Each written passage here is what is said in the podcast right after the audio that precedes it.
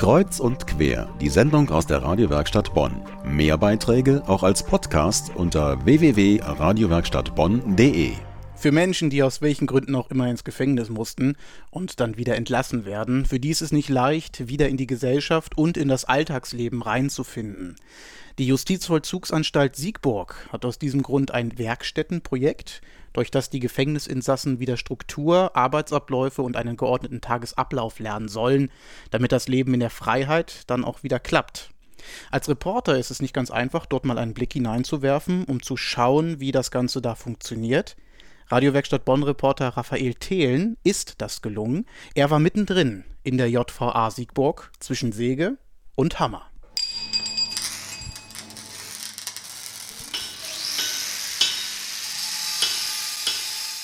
Es geht laut zu in den Werkstätten der Justizvollzugsanstalt in Siegburg. Insgesamt 530 jugendliche Häftlinge sind in dem Gefängnis untergebracht. Ungefähr 100 von ihnen arbeiten in einer der zahlreichen Werkstätten. Andreas Mylius hat 16 Jahre lang eine der beiden Ausbildungswerkstätten geleitet. Seit einem Jahr ist er in der Werkdienstleitung.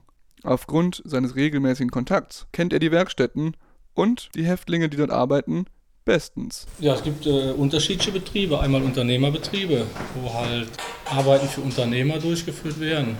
Also einfache Arbeiten, irgendwelche Teile zusammensetzen. Dann gibt es Eigenbetriebe, Schlosserei, Schreinerei, die hausintern die Reparaturen durchführen.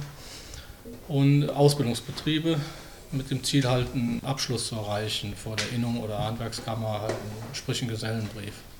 Möchte man die Werkstätten kennenlernen, folgt man am besten Andreas Mylius auf einem Rundgang durch das Gefängnis.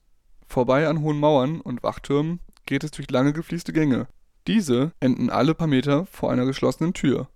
Dann beginnt das immer gleiche Prozedere. Schlüssel raus, Tür aufschließen, Tür zuschließen, Schlüssel einstecken.